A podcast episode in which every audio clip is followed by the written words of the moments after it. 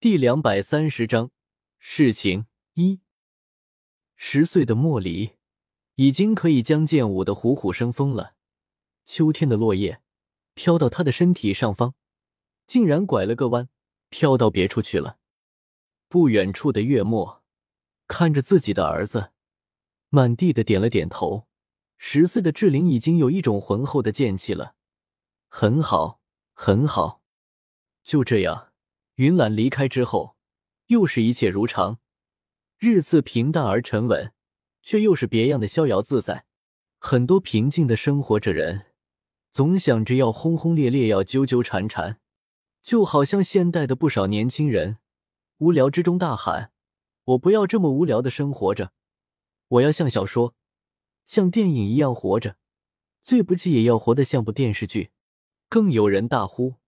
让我去跳天安门城楼吧，来个万众瞩目。其实这样喊着叫着的人本身就是幸福的，因为经历过分分合合、起起落落之后，才知道平静的生活多么的可贵。比方说坐下来一杯茶和一个下午，比如说飘雨的黄昏，静静地念一本佛经，这样的生活是多么的惬意，多么的超脱。云揽回京后的一天，写了信给阿九，信上说父皇给他赐婚了，他的快要过门的妻子就是梧桐，是喜妃的小妹妹，也是宝珠小时候的玩伴。童儿，对于童儿，阿九最多的是在宝珠的嘴里听说的，真正的见面却是没有，因为在宫里的那段时间，阿九总是躲在听雨轩了，很少出门。而收到云岚的信后，阿九对这个听说过很多次却没怎么见过的女孩子很是好奇。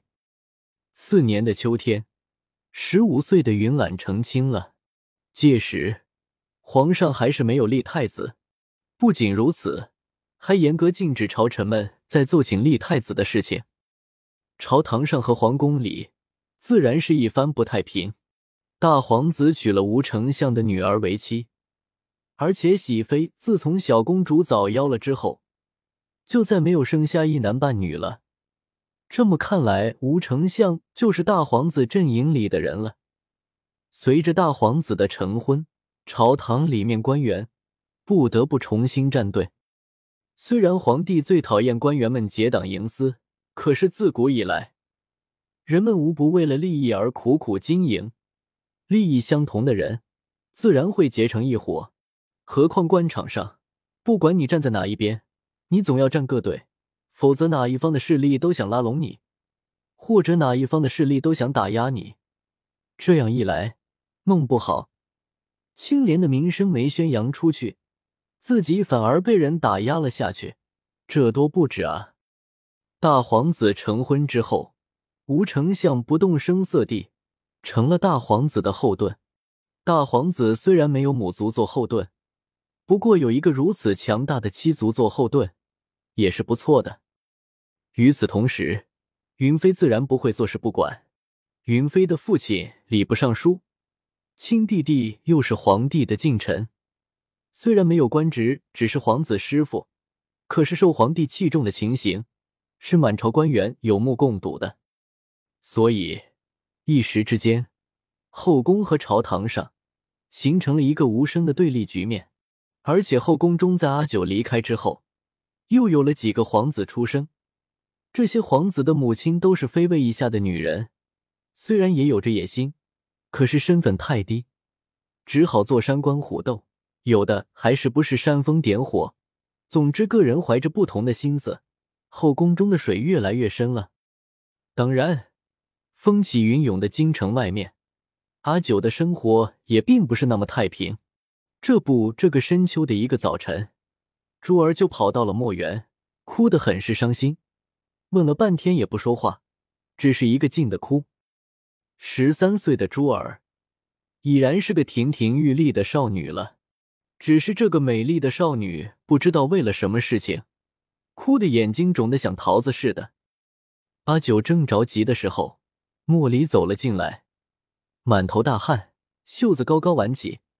十一岁的莫离已然是个小小男子汉了，他刚刚才后院里练武，听仆妇们说秦小姐一大早就来了墨园，哭得泪人一般，就来到母亲这里了。因为珠儿为什么哭，莫离大概知道一些的。阿九拦着珠儿的肩膀说：“珠儿，九姨面前不要不好意思，大胆的说，哪怕你爹娘都不管你了，九姨也会给你做主的。说说看，什么事让咱们的珠儿哭得这么伤心啊？”珠儿哭得一抽一抽的，此刻就是想停下来说话，也不能够了。这时，边上的莫离说：“娘，你问他还不如问我呢。我前几天听刘琴说，他婶子，也就是刘元的娘，给刘元说了门亲事，是咱们木县知府老爷的女儿徐玉儿。知府老爷的夫人都点头了，过不了几天就要下定礼了。你说这个时候，珠儿姐姐怎么会不着急呢？”阿九问珠儿：“珠儿，你可是为了此事难过？”珠儿抽泣着点了点头。阿九拿出手帕，帮珠儿擦了擦眼泪，说：“看珠儿你哭得这么伤心，我还以为天要塌了呢。原来是为了这事啊！不用担心，珠儿只要静静的等着就是了。若是那刘元真的喜欢你，他一定会跟他母亲说明白的。若是他并没有你想的那么喜欢你。”娶了别人，那么珠儿也没什么好难过的。天底下的男人这么多，咱们重新找一个就是了。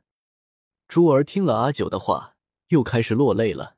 九姨，刘元的娘说，我爹娘既没有官职，也没有钱，没有徐知县的女儿的家世好，所以就让刘元娶徐知县家的女儿。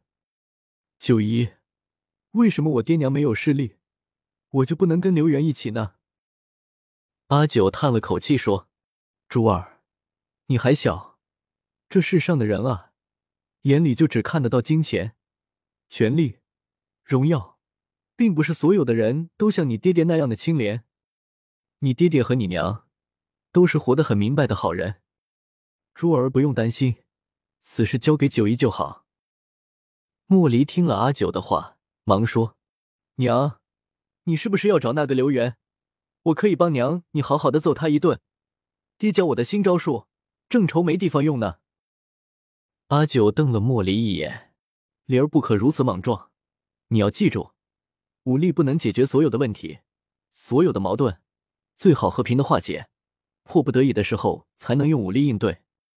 看着莫离若有所思的点了点头，阿九这才对珠儿说：“珠儿，你先在九姨的院子里玩。”九姨现在就去拜访一下刘元的娘。阿九出了门之后，并没有直接去刘元的家里，而是去了刘元开的酒楼里。因为当初刘元开这家酒楼的时候，阿九一家也是入了股份的。按道理说，阿九也是这个酒楼的东家。